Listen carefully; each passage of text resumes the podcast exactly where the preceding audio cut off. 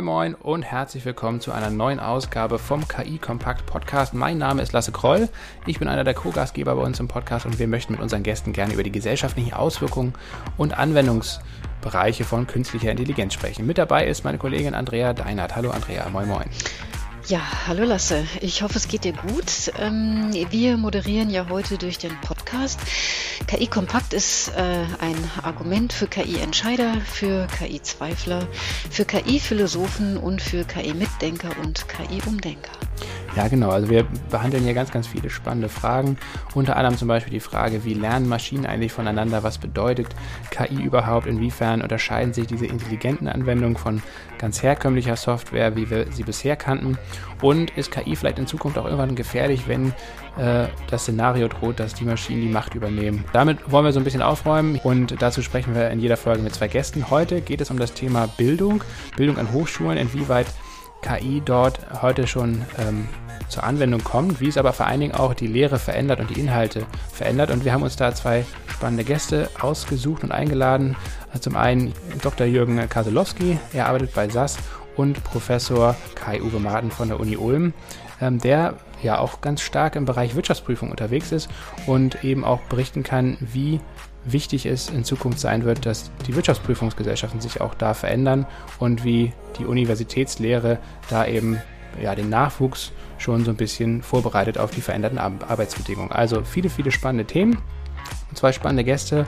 Und jetzt geht's los beim Podcast. Viel Spaß beim Zuhören. Unser erster Gast ist Professor Kai-Uwe Marten. Er leitet an der Uni Ulm das Institut für Rechnungswesen und Wirtschaftsprüfung und äh, Herr Martin, Sie haben sich in der Forschung auf das Themengebiet Wirtschaftsprüfung spezialisiert, aber in den letzten Jahren immer mehr auch äh, das Thema Digitalisierung und auch die Auswirkungen von künstlicher Intelligenz und anderer Innovationen auf die Wirtschaftsprüfung erforscht. Ähm, jüngst haben Sie auch eine Fachtagung zum Thema dort veranstaltet. Ich glaube, meine Kollegin Frau Deinert war da auch involviert oder hat sie da auf jeden Fall auch schon äh, zu befragt. Auf jeden Fall, ähm, vielleicht können Sie mal erklären, wie Sie ganz persönlich eigentlich auf das Thema gekommen sind und wie das jetzt natürlich auch die, die Lehre an der Uni verändert. Ja, erstmal herzlichen Dank äh, für, die, für die Einladung. Äh, zuerst zu Ihrer ersten Frage, wie bin ich auf das Thema äh, gekommen? Äh, wir beschäftigen uns am Institut äh, seit Mitte 2016 mit dem Thema Digitalisierung äh, in der Wirtschaftsprüfung. Äh, wir sind zu der Überzeugung gekommen, äh, dass die Digitalisierung und auch insbesondere die künstliche Intelligenz die Qualität von Wirtschaftsprüferleistungen massiv verbessern kann. Ich möchte dazu ein kurzes Beispiel geben. Es gibt heute schon KI-basierte Softwarelösungen, die es ermöglichen, 100 Prozent sogenannte Unternehmenstransaktionen nach Auffälligkeiten äh, zu durchleuchten und somit äh, sind Wirtschaftsprüfer in der Lage, eher Fehler, ob beabsichtigt oder nicht beabsichtigte Fehler, äh, in äh, Unternehmensabschlüsse zu finden, als wenn sie sich auf äh, Prüfungshandlungen auf Basis von Stichproben äh, beschränken. also die Überzeugung, etwas für die Qualität von Wirtschaftsprüfer zu Leistungen, äh, Leistungen zu tun, war ein wesentlicher Grund. Äh, zu Ihrer zweiten Frage, äh, wie beeinflusst äh, das auch äh, die Lehre äh, an der Universität? wir haben beispielsweise jetzt seit diesem Sommersemester eine Vorlesungsreihe, die nennt sich moderne Datenanalyse in der Wirtschaftsprüfung. Wir wollen den Unternehmen möglichst äh, moderne Softwarelösungen äh, vorstellen, die sie dann mit äh, in, die, in den Berufseinstieg nehmen können. Also mit anderen Worten gesagt, wir wollen unsere Studenten so optimal wie möglich auch in diesem Bereich ausbilden.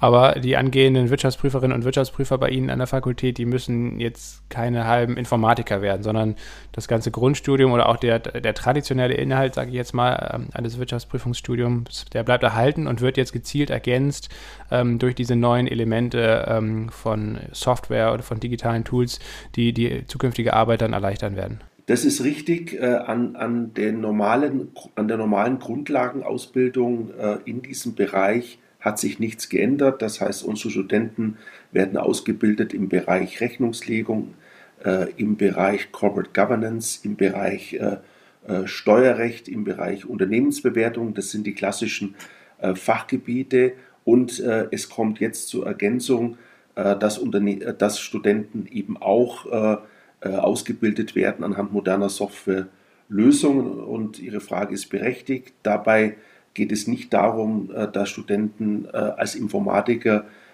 solche Lösungen selbst programmieren, wir führen sie zwar auch ein in Programmiersprachen, ja, aber primär steht die Anwendung dieser Lösungen äh, äh, für den beruflichen Alltag äh, im Vordergrund.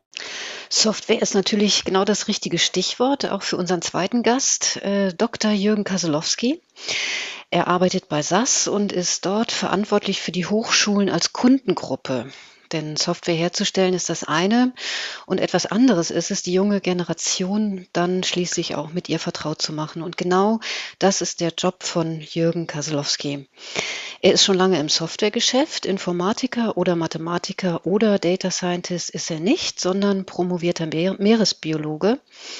Und Dr. Jürgen Kaselowski hatte in den 90er Jahren die Gunst der Stunde genutzt, seine verbindenden Fähigkeiten bei SAS an den Mann bzw. an die Frau zu bringen.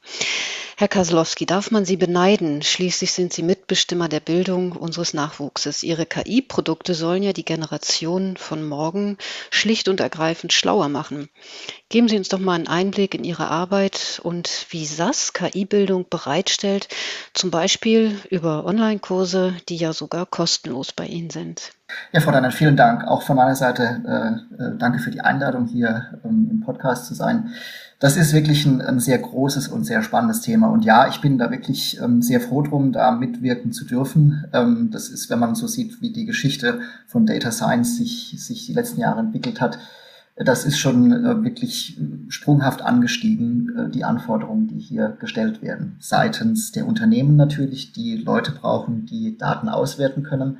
Die Unternehmen an sich, die überhaupt mehr Daten auch sammeln, weil man es einfach auch tun kann und dort einen Mehrwert drin vermutet. Aber man braucht eben auch Leute, die das können. Und die Erwartungshaltung äh, kann eben nicht sein, wie es vorhin schon gesagt wurde, dass das alles Statistiker sind, sondern äh, das, die sollen ja erstmal auch in ihrem Fachbereich wirklich ähm, gut aufgestellt sein, die Leute. Trotzdem können diese neuartigen Tools, die künstliche Intelligenz bietet, hier einen enormen Vorteil bringen. Ähm, und wir haben verschiedene Angebote in dem Bereich. Ähm, zum einen geht es darum, dass äh, durch den Umstand, dass es äh, immer mehr Datenerhebungen gibt, ähm, einfach die Anforderung, dass man eben Statistik, so wie es früher hieß, eben tun muss. Das ist über ein paar Jahre ein bisschen verschwunden. Das kommt heute ganz stark zurück. Jeder ist auch selbst ein Datenproduzent mit dem eigenen Handy. Das vergessen viele Leute, dass wir alle daran teilhaben, Daten zu produzieren. Und deshalb glaube ich, so wie man früher irgendwie ähm, Fähigkeiten in manchen Microsoft-Produkten haben musste, um sich irgendwo zu bewerben, dass man heute eben einfach den Umgang mit Daten irgendwie können muss. Und Data Science ist ein sehr großes äh, Feld. Äh, wir, wir, nehmen das gerne alles zusammen in unserem Sprachgebrauch. Ähm, bei den Engländern ist das äh, ist ein bisschen anders. Da wird durchaus unterschieden zwischen Data Analyst, Business Analyst, Data Engineer und so weiter und so fort. Also es gibt hier verschiedene Rollen. Äh, was wir tun seit Jahren, mein Team und ich in, äh, weltweit, ist, dass wir äh, Beziehungen zu Hochschulen pflegen und eben schauen, wie kann unsere Softwareprodukte, aber auch E-Learnings oder Use Cases hier eingebracht werden, um die Studenten daran ranzuführen äh, und da vielleicht auch wirklich ein bisschen äh, Spaß dran zu kriegen. Das mag vielleicht ein bisschen für den einen oder anderen ein bisschen seltsam klingen, Mathematik oder Statistik und Spaß, aber das kann wirklich äh, Spaß machen, wenn man die richtigen Methoden hat, hier in den Daten mal rumzusurfen und zu gucken, was, was ist da alles drin. Was wir anbieten, sind immer mehr äh, kostenlose Einsteigerangebote. Coding, Programmieren hat die letzten Jahre einen wahnsinnigen Aufschwung erhalten. Trotzdem ist immer noch sehr viel gefragt, äh, explorative Analyse, intuitiv auf Daten zugehen. Also Visualisierung ist ein ganz äh, starkes Tool. Äh, ein Bild sagt wirklich immer mehr als tausend Worte. Und natürlich auch Spezialdisziplinen wie Machine Learning. Das haben wir hier im Angebot für Studierende, die sich hier wenn Sie das wollen, abseits Ihres Curriculums auch in diesen Bereichen self-paced weiterbilden können. Herr Kaslowski, ist das äh, denn eine Antwort auf einen möglichen äh, Dornröschenschlaf, den die Hochschulen äh, möglicherweise noch schlafen in dem ganzen Bereich künstliche Intelligenz und Data Science, ähm, dass die Studenten ähm, gar nicht so gut ausgebildet sind in dem Bereich, dass die Unternehmen das selber machen müssen? Sprich, was erwartet eigentlich die Industrie, beziehungsweise welche Erfahrungen haben Sie denn bei Ihren Kunden gemacht? Was erwarten, äh, was, was erwarten Wirtschaftsunternehmen ähm, von Hochschulen, von der Hochschullehre? Äh, in Sachen künstliche Intelligenz oder auch Data Science? Also vom Dornröschenschlaf, das, das so hart würde ich da gar nicht ins Gericht gehen, denn ich denke, die Hochschulen haben sehr viel getan, um sich hier ähm, gut aufzustellen und sie sind für mich auch in den letzten Jahren immer ein Gradmesser gewesen. Äh, wenn wir den Hype nehmen von, von vor acht, neun Jahren um Social Media, da hat sich kein einziger oder vielleicht sehr wenige Studiengänge entwickelt, obwohl das Thema unglaublich durch die Medien ging und jeder wollte das machen, Fußballvereine und die Bundeswehr und wer nicht alles. Ähm, aber da ist keine Uni draufgesprungen. Bei Data Science ist das anders. Hier gibt es mittlerweile ein sehr großes Angebot. Und weil das Feld eben so weit ist, ja, ähm, KI ist nicht unbedingt für jeden etwas. Und man muss ganz klar unterscheiden zwischen denen, die KI entwickeln können, also die quasi an diesen ähm, Programmen arbeiten und die Technologie weiterentwickeln. Und das, was beispielsweise bei Herrn Professor Martin gemacht wird, diese Technologie eben als Werkzeug einzusetzen, um hier besser zu werden. Aber da muss man den Ball eigentlich an die Unternehmen zurückspielen, weil hier eine derartige Bandbreite an Anforderungen kommt. Äh, wenn Sie mit dem einen sprechen, der möchte eher einen technisch orientierten ähm, Graduate haben, der andere braucht eher jemanden, der vielleicht auch Storytelling, vielleicht auch Projektmanagement, Ethics und Compliance mit dabei hat. Und der nächste braucht wirklich auch einen KI-Spezialisten. Und das ist so ein bisschen, ähm, man muss sich so ein bisschen auf die Suche äh, gehen, was tatsächlich in, deren, äh, in der Wirtschaft gebraucht wird und einen Mehrwert liefert. Denn natürlich will man an der Hochschule nicht nur forschen und ausbilden, um der Forschung und Ausbildung willen. Herr Professor Martin, ähm, ich möchte gerne den ähm, nochmal auf das Stichwort von ähm, Herrn Kasolowski zurückkommen. Er hat gerade gesagt, äh, den Ball äh, müsste man an die Unternehmen zurückspielen. Mal bezogen auf die Wirtschaftsprüfungsgesellschaften, ist das überhaupt möglich in so kurzer Zeit? Liegt bei den Wirtschaftsprüfungsgesellschaften äh, denn eigentlich der entsprechende Innovationsdruck vor, dass die sich genauso verhalten wie ganz normale Wirtschaftsunternehmen, die sich am Markt Markt eben mit Innovationen ähm, beschäftigen durch künstliche Intelligenz oder auch durch neue Technologien? Äh, Unternehmen digitalisieren sich äh, zunehmend. Das heißt äh, konkret, äh, die Geschäftsprozesse werden zunehmend IT-gestützt durchgeführt. Und daraus leitet sich in der Tat auch zunehmend ein gewisser Erwartungs, eine gewisse Erwartungshaltung auf die Innovation auch auf Seiten der Wirtschaftsprüfer ab. Das heißt konkret, äh, Unternehmen erwarten, dass Wirtschaftsprüfer auf die zunehmende Digitalisierung der Unternehmen reagieren. Und das bedeutet natürlich schon einen Innovationsdruck auf den Wirtschaftsprüfer. Wirtschaftsprüfer, die jetzt beispielsweise sich darauf zurückziehen, ausschließlich ihre Prüfungshandlungen traditionell, eher in analoger Form durchzuführen, werden es aus meiner Sicht zunehmend schwer haben, äh, Unternehmen als Mandanten zu bekommen, die stark auf das Thema Digitalisierung setzen. Deshalb glaube ich, wird es einen zunehmenden Innovationsdruck äh, auf die Wirtschaftsprüfer von Seiten der Unternehmen geben. Hm, das heißt, äh, die Aussage von Herrn Kaselowski ist durchaus gerechtfertigt, dass man äh, dann den Ball äh, nicht nur an die Unternehmen, sondern eben auch an die Wirtschaftsprüfungsgesellschaften schlussendlich zurückspielen muss, oder? Absolut korrekt, absolut korrekt. Dem würde ich zustimmen, ja. Herr Kaselowski, Sie haben ja eben schon so ein bisschen angedeutet, wie auch äh, Technologieunternehmen, wie auch SAS selbst ähm, beim Lernen eigentlich unterstützt, auch bei den Inhalten unterstützt. Können Sie vielleicht nochmal so ein bisschen ausführen, mit welchem Konzept, mit welchen Methoden das funktioniert? Sind das E-Learning, sind das Workshops, sind das, äh, also auch in welchen Bereichen da äh, Unternehmen auf, auf der einen Seite, aber vielleicht auch Hochschulen auf der anderen Seite auf das Know-how ähm, von Ihnen zugreifen können? Mhm, gerne. Also wir haben uns äh, schon vor ein paar Jahren eben mit dem Thema Digitalisierung und digitale Angebote beschäftigt. Ähm, das ist sicherlich, das werden alle kennen, diese Massive Open Online Courses, ähm, äh, wo man sich also in irgendwelche Vorlesungen an Unis einwählen kann. Wir haben äh, verschiedene Angebote gehabt. Das ist, fängt natürlich bei uns mit der Software an, ähm, wo man sowohl äh, Programmieroberflächen hat, in denen man coden kann. Äh, wir haben eine Visualisierungssoftware und äh, eben auch wirklich äh, bretthartes Machine Learning kann man machen, ähm, um eben das Thema KI anzugehen. Ähm, Das ist auch immer so bei Studenten, wenn man künstliche Intelligenz, das ist manchmal immer noch auch romantisch behaftet, dass die Leute denken, das ist dann so ein Android oder sowas. Aber dahinter steckt halt, was weiß ich, Regression und äh, K-Nearest Neighbor und solche Methoden. Ähm, wir haben das in einem Portal äh, bestellt, dieses, den Softwarezugriff, ähm, zusammen mit E-Learnings, ähm, äh, wo die Studenten dann also im ähm, Self-Paced-Modus 24-7 äh, lernen können und auch immer wieder mit kleinen Aufgaben, äh, mit ein, einem äh, äh, Mechanismus, mit dem man dann schauen kann, wie ist mein Lernerfolg beispielsweise und man kann sich dann am Ende auch zertifizieren lassen. Was wir dazu anbieten, sind Webinare und auch äh, QA-Sessions, um die Leute da ein bisschen zu begleiten. Äh, speziell die, wo es eben nicht im Curriculum steht, wo ein, ein Kursleiter dahinter ist und, und das Ganze eben macht.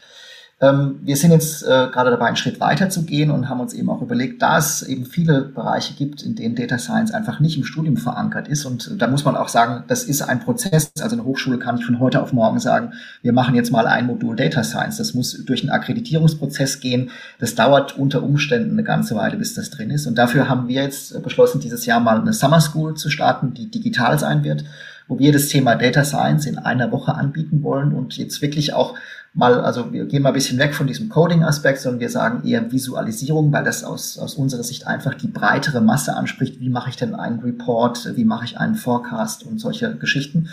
Äh, dann aber eben auch begleitende Themen, Ethics und Compliance beispielsweise, einen Use Case mal vorzustellen, denn viele Studenten wissen auch gar nicht, was ist eigentlich Sache. Also ich lerne hier jetzt irgendwas und gibt es dafür dann irgendein konkretes Beispiel. Und das ist ein, eine Entwicklung, die in den letzten Jahren zunehmend ähm, äh, einhergegangen ist, dass man viel besser oder erkannt hat, dass man viel besser lernt, wenn man an einem richtigen Beispiel lernen kann.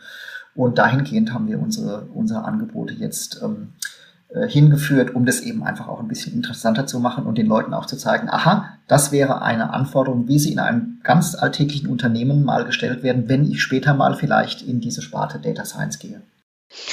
Herr Martin, der romantische Android, von dem äh, Herr Kaslowski gerade äh, gesprochen hat, äh, finde ich ein sehr, sehr schönes Bild. Ähm, müsste da nicht, äh, müssten Ihnen da nicht äh, die Augen glänzen, wenn Sie sowas hören, dann auch für Ihre Studenten?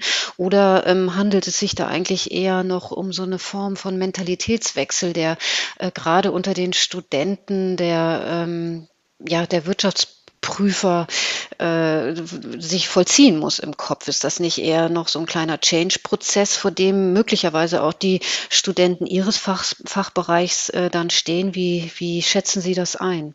Äh, in Teilen ja, äh, Frau Deinert. Äh, es ist beides, es ist beides da. auf der einen Seite, die Studenten wissen, dass sie eine ganz klassische Grundlagenausbildung in diesem Fachgebiet Wirtschaftsprüfung äh, brauchen und auch bekommen. Ich hatte ja vorher die einzelnen Teilgebiete äh, kurz äh, äh an, angerissen, aber auf der anderen Seite wissen Sie genauso, äh, dass sie auch eine moderne Ausbildung brauchen, die eben ihnen diese digitale Kompetenz dann auch äh, vermittelt. Äh, das wissen Sie nicht nur, weil wir Sie als Professoren darauf aufmerksam machen, sondern weil Studenten heute regelmäßig sowohl im Bachelorprogramm als auch im Masterprogramm Praktikas in unserem Fall jetzt bei Prüfungsgesellschaften durchführen und dort sowohl auf der Prüferseite als auch auf der Mandantenseite eben mitbekommen, welche Bedeutung die Digitalisierung dann für Unternehmen, aber auch für den Wirtschaftsprüfer hat. Und natürlich fragen dann Studenten, äh, wo bekomme ich denn eigentlich an der Universität, an der Hochschule die Kompetenz äh, vermittelt? Und damit äh, ergibt sich auch eine Erwartungshaltung natürlich uns, an uns als Universität und insbesondere als, äh, an uns als Institut, die im Bereich Wirtschaftsprüfung äh, ausbilden. Und wir haben dafür Antworten bereitzustellen. Und deshalb gibt es eben dann auch äh, Angebote, wie ich sie gerade eben beispielhaft auch geschildert habe, die wir Studenten in moderne Datenanalysen im Bereich Wirtschaftsprüfung dann eben äh, äh, einführen, um diese Kompetenz dann eben auch äh, vermitteln zu können. Herr Martin, ich würde gerne so ein bisschen jetzt von der Lehre in die Praxis kommen. Äh, Wirtschaftsprüfung ist ja, glaube ich, für, für die große Mehrheit der Gesellschaft eher eine, eine Sache, die im Hintergrund stattfindet ne? und gar nicht so sehr auf dem Zettel ist, vielleicht von den meisten Leuten. Das hat sich vielleicht im letzten Jahr geändert mit dem Fall Wirecard, äh, dass, dass vielen Leuten bewusst wurde, was Wirtschaftsprüfung äh, überhaupt äh, vielleicht bedeutet, was, was es auch für eine Rolle spielt und dann in dem Fall leider ja auch äh, in, in, schlechter Weise vielleicht vor Augen geführt wird, was passiert, wenn die Wirtschaftsprüfung vielleicht nicht ganz so läuft, wie sie eigentlich laufen sollte. Äh, in so einem konkreten Beispiel wie Wirecard, wo ja wirklich auch äh, vorsätzlicher Betrug im Spiel war, im großen Maßstab, hätte äh, an, hätten KI-Anwendungen oder, oder intelligente Softwareanwendungen äh, in so einem Fall überhaupt geholfen oder ist es letztendlich schwierig, wenn so viel kriminelle Energie im Spiel ist, wie in dem Fall, ähm, helfen der Algorithmen am Ende auch nicht mehr. Frage berechtigt. Äh, vielleicht darf ich mit der Antwort so beginnen. Äh, die Tools, die auch mit künstlicher Intelligenz in diesem Bereich arbeiten, versuchen mit Hilfe von Algorithmen und wenn sie KI-basiert sind, eben dann auch auf Basis von Erfahrungen zu lernen, letztlich wesentliche Auffälligkeiten in Unternehmensdaten festzustellen. Warum ist es wichtig für den Wirtschaftsprüfer? weil mit der Abschlussprüfung der Zweck verfolgt wird, zu bestätigen, äh, dass der vorgelegte Abschluss eines Unternehmens frei von wesentlichen Fehlern ist. Das heißt, ich muss letztendlich äh, mich mit Prüfungshandlungen als Wirtschaftsprüfer so absichern, dass ich in der Lage bin, mit hinreichender Sicherheit diesen Bestätigungsvermerk ausstellen äh, zu können. Ich kann jetzt nicht beurteilen, äh, äh, ob jetzt der Abschlussprüfer im Fall Wirecard KI-basierte Datenanalyse-Tools eingesetzt hat. Das weiß ich nicht. Ja, das, dazu müsste man die Arbeitspapiere dann äh, des Abschlussprüfers äh, kennen. Ich gehe fest davon aus, dass moderne Datenanalyse-Tools eingesetzt äh, wurden. Ja, äh, ich kann nicht sagen, ob die auch äh, mit Unterstützung von künstlicher Intelligenz äh, äh, erfolgt ist. Man kann aber sagen, ganz generell und unabhängig äh, vom Fall Wirecard, dass äh, KI-unterstützte Datenanalyse-Tools äh, gerade weil sie eben auch in der Lage sind, 100 Prozent der Datenbestände zu durchforsten, mit hoher Wahrscheinlichkeit in der Lage sind, äh, äh, äh, Fehlerauffälligkeiten zu entdecken und damit nach Möglichkeit, und jetzt nehme ich den Bezug auch auf Betrug, ja, äh, dann auch Auffälligkeiten entdecken zu können, die sich eben auf Betrug zurückführen lassen. Ja, es gibt Auffälligkeiten, die sozusagen auf Basis von unbeabsichtigten Fehlern im Unternehmen erfolgt sind, aber es gibt eben auch Auffälligkeiten, die tatsächlich auf Betrug des Unternehmens zurückzuführen ist. Und man kann ganz sicherlich sagen, dass gerade KI-basierte Tools eher in der Lage sind, als traditionelle äh, Datenanalyseverfahren solche Auffälligkeiten, die auch auf Betrug zurückzuführen sind, dann auch aufdecken zu können. Ich möchte da ganz kurz einhaken. Ähm, ich kann das wirklich auch nur unterstreichen. Und Herr Martin, ein Punkt, den Sie da anfangs genannt haben, ich glaube, der ist ganz wichtig in der äh, Nummer. Äh, das System muss lernen. Und ähm, wir kennen das alle von der Kreditkarte, wenn da eine, eine ungewöhnliche Buchung kommt oder man sich äh, vielleicht mit dem Amazon-Konto woanders anmeldet, dann bekommt man eine Mail, weil das System gesehen hat, aha, der hat immer nur so und so viel abgehoben und jetzt ist es auf einmal oder es kommt Geld aus dem Ausland oder irgendwie sowas. Also da, das ist ähm, auch durch Lernen entstanden. Und ähnlich ist es mit diesen Prozessen. Sie müssen die KI ja ähm, trainieren können mit, mit Daten und der KI auch erstmal sagen, du, das ist normal und das hier ist der Fehler und hier musst du raufgehen. Also vielleicht ist es so, ich weiß, kenne den Fall jetzt auch nicht äh, en Detail, ob da KI eingesetzt wurde, aber selbst wenn, braucht man erstmal einen, einen Datensatz und der darf nicht klein sein, um daran zu lernen. Was man jetzt machen kann, ist das hier, äh, wenn man Zugriff hat auf, auf alles, äh, was da passiert ist, als Modell zu nehmen und vielleicht daran eben zu lernen und zu sagen, aha, in diese Richtung hätte es gehen können. Herr Koslowski, ähm, wäre das nicht ähm, eigentlich auch ein schöner Datensatz, um ihn in Ihre Selbstlernplattformen einzubauen, dass man, ähm, äh, dass, dass man die Studenten äh, dann auch gleich schon mit etwas Praktischem versorgen kann, wenn sie denn äh, sich einschreiben würden bei der Plattform? Also prinzipiell natürlich eine tolle Idee, aber so einfach ist das dann alles eben nicht. Ne? Also der, der Student an sich ist erstmal, ähm, muss erstmal an die Daten rangeführt werden. Sie müssen so einen Datensatz dann auch bearbeiten. Äh, das sind, äh, der Informatiker spricht oft von schmutzigen Daten, weil einfach es sind Dubletten drin, es fehlen Sachen. Ähm, und wenn Sie den falschen Datensatz auswerten, dann kommt hinterher auch nichts Gescheites raus. Ähm, wir beschränken uns einfach darauf, aufgrund der Fülle der Anforderungen, die es da draußen in der großen, weiten Welt gibt, einfach die Grundlagen äh, zu vermitteln. Mehr können wir einfach nicht leisten. Trotzdem aber natürlich äh, darauf hinweisen, ähm, was man tun kann. Und wir haben in, in unseren Use Cases beispielsweise ähm, Datensätze aus verschiedenen Branchen. Und da könnte ich mir zum Beispiel auch vorstellen, ob man eben so einen Datensatz nimmt und in diese Use Case Library reinlädt äh, und vielleicht jemanden findet, der dazu auch einen kleinen Case schreibt und, und sich dann jemand äh, drauf stürzt. Kann ich eigentlich äh, mich ganz einfach, wenn ich mich mit der Materie nicht auskenne, könnte ich, wenn ich jetzt Studentin wäre, könnte ich mich da einloggen und könnte einfach sofort loslegen? Oder was sind das für Hürden, die man als Student, Studentin äh, zu überwinden hat? Also das Einzige, was man braucht, ist eine, eine Hochschul-Mail-Adresse. Das ist die Verifizierung. Ähm, man registriert sich mit dieser Mail-Adresse, also nicht mit einer Yahoo oder Gmail oder sowas, sondern mit dieser Adresse.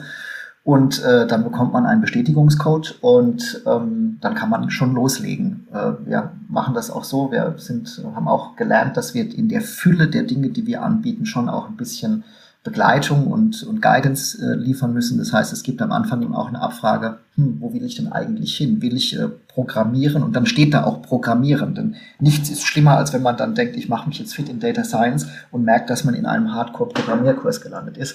Äh, insofern geben wir dir auch so ein bisschen eine Beratung einfach und ähm, sagen, das ist, wenn du das machen möchtest. Und was wir demnächst tun werden, ist, dass wir tatsächlich auch Berufsbilder aufzeigen werden, die ich vorhin auch schon genannt habe. Was macht ein Business Analyst? Was macht ein Data Analyst? Für den Studenten ist das nämlich im Studium eigentlich erstmal gar nicht greifbar. Was mache ich denn später mal, wenn ich, wenn ich in diesem Beruf arbeiten möchte? Ähm, und da äh, möchten wir einen kleinen Einstieg und so ein bisschen, also jetzt keine Berufsberatung, aber schon mal gucken, das ein bisschen mehr, mehr greifbar für den Studierenden zu machen. Aber also die einzige Hürde ist die Hochschul-Mail-Adresse und wenn man die hat, kann man sofort loslegen. Das hört sich schon mal sehr gut an. Herr Martin, ähm, was sagen denn Ihre Studierenden zu so, so einem veränderten ähm, Lerninhalt? Äh, gibt es da irgendwie Feedback, äh, gut oder schlecht? Und gibt es vielleicht auch Möglichkeiten, ähm, wie ähm, wie ja, Impulse letztendlich aus dem Kreis der Studenten, aus, der, aus dem Kreis der Studentinnen an Sie äh, herangetragen wird, um, um Lehre auch in Zukunft ähm, zu verändern, zu verbessern? Das äh, Feedback äh, ist sehr, sehr positiv, äh, Herr Groll. Wie gesagt, einmal, weil der Input aus den Unternehmenspraktikas kommt. Da sehen Unternehmen, wie sich Prozesse weiterentwickeln äh, und dann natürlich auch äh, die Frage damit verbunden, wo sie dafür dann auch ein Angebot auf der Hochschulseite bekommen. Deshalb ist das äh, Feedback positiv. Ich sehe es auch da, daran, wenn wir den Studenten Angebote machen, äh, ihre Kompetenzen auch in äh, freiwilligen Workshops äh, zu vertiefen, also außerhalb des ganz normalen Vorlesungsbereiches sich dann auch in freiwilligen Veranstaltungen tiefere Kompetenz abzuholen. Dann haben wir dafür eine Nachfrage. Ja, Studenten sind bereit, über das normale Maß hinaus sich dann hier äh, äh, Wissen anzueignen äh, und das gerade im Bereich der Digitalisierung. Also Fazit, äh, Feedback ist sehr positiv. Junge Leute sind da sehr offen, sehr, sehr IT-affin, was das betrifft. Das äh, hört sich so an, ähm, Herr Kaselowski, als hätten Sie mit den Hochschulen äh, gemeinsam äh, an solchen Lernplattformen äh, geforscht, äh, konstruiert, dass es sowas überhaupt gibt. Wie kam es denn eigentlich dazu? Ist das eine Spezialität Ihres Unternehmens, Ihres Hauses oder machen das auch andere Softwarehersteller, dass Sie solche Lernplattformen eben auch für Ihre äh, Sprache, also für Ihre Softwaresprache, die Sie haben, ähm, äh, Studenten zur Verfügung stellen? Wie hat man sich das denn vorgestellt? Vorzustellen? Also bei uns ist es sicherlich daraus entstanden, dass unsere Firma aus einer amerikanischen Universität ausgegründet wurde. Und äh, wenn man den, den, sogenannten Campus in äh, Amerika besucht, dann ist es wirklich ein Campus. Äh, das hat ein, ein sehr universitäres Flair und ich denke, es ist äh, unserem Gründer geschuldet, dass man hier, ich sag mal, diese Aura wieder ein bisschen zurückgibt und an die Universitäten zurückspiegelt. Letztendlich war es auch eine Try-and-Error-Geschichte, wo man gesagt hat, naja, wir bieten jetzt erstmal die Software an. Damit haben wir angefangen. Äh, natürlich, ähm, eigentlich im Nachhinein ist es ganz klar, ohne den Inhalt ähm, macht es relativ wenig Sinn und ist wirklich nur etwas für die, für die ganz harten Spezialisten, ähm, zumindest wenn wir im Self-Paced Learning-Bereich sind. Wir haben das natürlich äh, auch viel mit Professoren und, und äh, Ausbildern zusammengearbeitet, um auch zu sehen, sind die Inhalte, die wir dort haben, überhaupt relevant oder müssen wir das ein bisschen kürzen, denn Ursprünglich ist das natürlich alles sehr auf unsere Software ausgerichtet und davon haben wir uns jetzt im Hochschulbereich ein bisschen äh, verabschiedet und gehen, wie ich vorhin schon gesagt habe, eher in diese Use-Case-basierte Geschichte. Und natürlich, das können Sie sich vorstellen, der, der Markt, wenn man die Uni so bezeichnen möchte, ich, ich äh, habe da immer so ein bisschen ähm, Zweifel, ob, das, ob man das als Markt betrachten sollte. Ähm, aber anyway, ähm, der ist natürlich heiß umkämpft und sicherlich gibt es auch ähm, Angebote von, von anderen Anbietern. Und das hat auch alles seine Berechtigung, denn ähm, die Landschaft draußen ist wirklich sehr groß. Ähm, ich denke, was wir äh, sehen, ist eben, dass Open Source, also äh, von, von unabhängig eines Anbieters, einen sehr, sehr starken Schwung bekommen hat über die letzten Jahre einen richtigen Hype und das ist zum einen mit der, mit der einfachen äh, Zugriff äh, sicherlich erklärbar, zum anderen aus meiner Sicht auch mit der Community, die dahinter steht. Äh, man hat ein Problem, kommt abends nicht weiter, postet es in eine Community und hat am nächsten Morgen wirklich vier, fünf sehr fundierte Antworten. Trotzdem, dann bleibt die Frage, ja, wenn man denn alles, was mit Open Source machen kann, warum dann jemand wie SAS? Und das ist eben eine Open Source ist halt nicht validiert. Das ist etwas, was niemandem so richtig bewusst ist. Was passiert, wenn die Software nicht richtig arbeitet? Ja, und äh, es gibt niemanden, der Open Source eine Garantie gibt, einen, einen Ersatzserver oder irgendwas macht, eine technische Hilfe. Und insofern ist es schon auch wichtig, dass man Standardsoftware, und dazu zählen wir uns in unserem Haus, eben auch beherrschen kann. Also ab einmal die Methode, ja, also ich kann einen Mittelwert, kann ich auch mit Papier und Bleistift machen, da brauche ich dann nicht mehr Excel und geschweige denn SAS aber eben auch dieses, womit wird später gearbeitet. Und ich denke, das ist ganz wichtig, eben den Studenten auch zu sagen, ja, methodisch kann man das sicherlich auch mit anderen Dingen tun, aber letztendlich im richtigen Leben später findet es dann äh, in dieser Umgebung statt. Und insofern glauben wir, dass das eigentlich auch ein, ein, ein guter Weg ist, ähm, hier wirklich einen Wert zu bieten, auch so ein Zertifikat anzubieten, das bei der Jobsuche mit Sicherheit einen positiven Eindruck macht, wenn man sich äh, in einem Unternehmen bewirbt, das jetzt nicht nur das selbst im Einsatz hat, sondern überhaupt Data Science Kompetenzen äh, benötigt. Herr Martin, auf mich hört, äh, wirkt das so, als müssten Sie äh, mit ganz vielen äh, Softwareanbietern ja eigentlich auch zusammenarbeiten, um dann eben die Lehre auch zu ergänzen. Ist das so oder ähm, sind Sie da noch eher zurückhaltend? Wie ist denn da so die Stimmung in den Hochschulen, bei den Hochschulen unter Ihren Kollegen möglicherweise? Können Sie uns da einen kleinen Einblick geben? Also bei mir persönlich, ich bin da sehr, sehr offen, äh, was die Zusammenarbeit mit den einzelnen Softwarehäusern betrifft und wir bieten das äh, auch an. Ich habe vorher auch angedeutet, äh, dass wir über die Vorlesungen hinaus äh, den Studenten das Angebot machen, ihre Kompetenz freiwillig äh, in, in einer Art Workshops zu vertiefen. Das tun wir auch und die Studenten fragen das auch nach. Sie hatten aber auch gefragt, wie sozusagen generell die Situation an den Hochschulen und Universitäten ist. Es hängt am Ende des Tages letztendlich auch ein bisschen von der Affinität des Hochschullehrers ab. wenn er hier äh, offen ist und, und äh, die Lehr das Lehrangebot äh, in die Richtung weiter entwickeln möchte, dann wird er das auch tun. Meine Beobachtung äh, bisher ist, dass das in Einzelfällen auch erfolgt, aber flächendeckend äh, zu sagen, es gibt in dem Bereich, und ich spreche jetzt insbesondere vom Fachgebiet Wirtschaftsprüfung natürlich, äh, flächendeckend gibt es äh, ein breites Angebot an, an Digitalisierungskompetenz in Zusammenarbeit mit, äh, mit Softwarehäusern. Das sehe ich bisher noch nicht. Abschließend würde ich äh, Sie beide gerne fragen, wie Sie selbst äh, lernen, äh, wie sie sich neue Dinge aneignen und vor allen Dingen auch beim Thema KI auf dem Laufenden bleiben. Sie sind ja beide, äh, wenn ich das so sagen darf, ja beim Thema KI eigentlich Quereinsteiger, sind also jetzt nicht irgendwie studierte Informatiker oder so. Herr Martin, wie, ähm, wie haben Sie den Spaß an diesem Thema entdeckt und wie halten Sie sich jetzt aktuell auf dem Laufenden, äh, wenn ständig neue Entwicklungen zu beobachten sind? Äh, das ist eine Mischung aus verschiedenen äh, Facetten. Äh, als Wissenschaftler fängt man üblicherweise damit an, die Literatur aufzuarbeiten. Äh, das habe ich auch getan. Das heißt, ich habe mir seit dem Jahr 2016 äh, eigentlich alle äh, verfügbare Literatur, das kann natürlich englischsprachig und deutschsprachig sein, primär ist es englischsprachig, Fachliteratur besorgt, die sich gerade mit dem Spannungsfeld äh, zwischen äh, Datenanalysen, künstliche Intelligenz und äh, Wirtschaftsprüfung äh, beschäftigen. Diese Literatur nimmt, äh, nimmt inzwischen massiv zu äh, äh, in diesem äh, Bereich. Äh, zum anderen haben ja ganz viele Expertengespräche hier äh, weitergeholfen. Wir führen regelmäßig mit den größeren Prüfungsgesellschaften sogenannte explorative Experteninterviews äh, durch, um dort einfach die Entwicklung auch mitverfolgen äh, äh, zu können, weil da tut sich auch innerhalb eines Jahres äh, äh, dann sehr, sehr viel. Und wir versuchen darüber hinaus äh, dann äh, Lehrangebote zu konzipieren, die es ja auch erstmal erfordern, äh, dass ich mich und die Mitarbeiter da äh, entsprechend dann auch, auch einarbeite. Und ich glaube, diese Mischung aus, aus äh, Literaturbeschaffung, äh, Forschungsprojekte, insbesondere auf Basis von Experteninterviews, aber auch Konzipierung neuer Lehrangebote. Diese Mischung sind gute Bausteine dazu, um auch mir selbst sozusagen diese Kompetenz anzueignen. Und bei Ihnen, Herr Kaselowski, auf welchen Wegen, auf welchen Kanälen, welche Medien äh, nutzen Sie, um, um da immer am Ball zu bleiben? Also ich habe auch eine Mischung. Äh, wie der Herr Martin gesagt hat, die Anzahl der Artikel, die, die äh, wächst äh, wirklich exponentiell. Insofern, da muss man so ein bisschen querlesen und gucken, was, was spricht einen an oder nicht. Aber das, da kriegt man eigentlich einen ganz guten, einen ganz guten Einblick.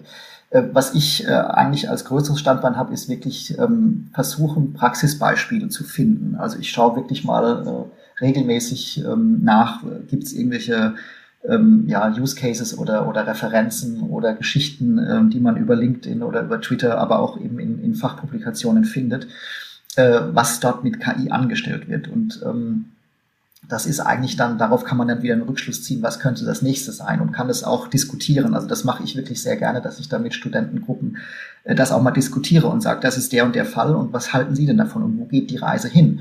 Und äh, ich, ich mache die Erfahrung, dass das Thema KI äh, wirklich auch etwas, das beschäftigt irgendwie jeden. Also ich habe vorhin von dem, von dem romanischen Androiden gesprochen und ähm, das ist auch etwas KI. Ich habe stelle immer die Frage, beeinflusst sie das? Ach nö. Und dann haben die alle irgendwie dieses, dieses Telefon mit dieser Sprachassistentin oder dem Sprachassistenten und dann, dann haben wir es schon. Ja, also es ist, es sickert ja auch so ins tägliche Leben ein. Und das ist für mich eigentlich so die beste Mischung, irgendwie am Ball zu bleiben, weil man dann eben auch ein ganz konkretes Beispiel hat, äh, worauf man zugreifen kann und sagen kann, guck mal, was hier passiert ist. Also Bilderkennung ist so ein klassisches Fall, klassischer Fall. Ähm, bei äh, Querschnitten zum Beispiel von, von äh, Krebsgeschwüren. Äh, das kann kein Operateur leisten, wenn man hier eine Datenbank aufbaut. Und es ist in verschiedenen Ländern gemacht worden. Frankreich beispielsweise hat auch so eine Screening-Datenbank für ähm, äh, Hautirregularien geschaffen, die man in der Apotheke dort einfach wie ein Schnelltest sozusagen macht, so ein schnelles Screening. Natürlich muss man zum Arzt gehen. Also ich warne davor, KI äh, momentan noch so weit zu vertrauen, dass man sagt, das ist der Weisheit letzter Schluss. Äh, trotzdem, als Hinweisgeber und als Erleichterung im, im Alltag ist es sicherlich ein unglaubliches Potenzial. Ja, das ist wie mit dem Autopiloten bei Tesla. Ähm, das ist eben auch noch kein Autopilot, sondern man sollte die Hände nach wie vor am Lenkrad haben. Ne?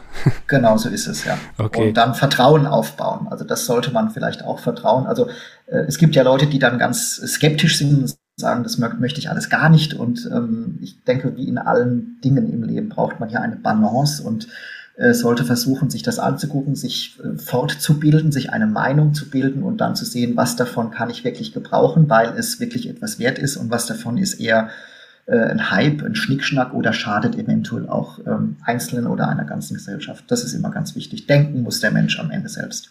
Ja, das ist äh, ein wunderbares Schlusswort, Herr Kasalowski, Herr Martin. Herzlichen Dank für Ihre Zeit. Herzlichen Dank, dass Sie uns hier ganz verschiedene Einblicke in Ihre Arbeit gewährt haben und äh, vor allen Dingen auch ähm, ja, mit dem, mit dem ähm, Beispiel der Wirtschaftsprüfung ja auch viel, viel Praxis da mit dabei war, ähm, wie das dann äh, Unternehmen, Wirtschaftsunternehmen ähm, ganz konkret ähm, betrifft und Universitäten auf der anderen Seite. Also herzlichen Dank an Sie beide, ähm, dass Sie bei uns im Podcast waren. Danke sehr. Sehr gerne. Das war es für diese Woche mit KI Kompakt. Herzlichen Dank fürs Zuhören. Wenn euch dieser Podcast gefallen hat, dann würden wir uns natürlich sehr darüber freuen, wenn ihr dieses Format im Freundes- und Bekanntenkreis oder auch unter Kolleginnen und Kollegen teilt. Bei Spotify, Apple Podcasts und allen anderen relevanten Podcast-Plattformen eurer Wahl könnt ihr den Podcast gerne abonnieren, damit ihr in Zukunft keine weitere Folge verpasst. Und eine gute Bewertung oder eine Rezension bei Apple würde uns natürlich auch sehr weiterhelfen. Herzlichen Dank natürlich auch an unsere Unterstützerin, die Firma SAS. SAS entwickelt KI KI-Anwendungen für unterschiedliche Branchen und Anwendungsgebiete. Und alle weiteren Informationen zum Podcast und natürlich auch zu den Produkten und Services von SAS findet ihr auf sas.de slash ki-kompakt-podcast oder in den Show Notes. Wir freuen uns auf die nächste Ausgabe in der kommenden Woche und wünschen euch bis dahin alles Gute. Ciao.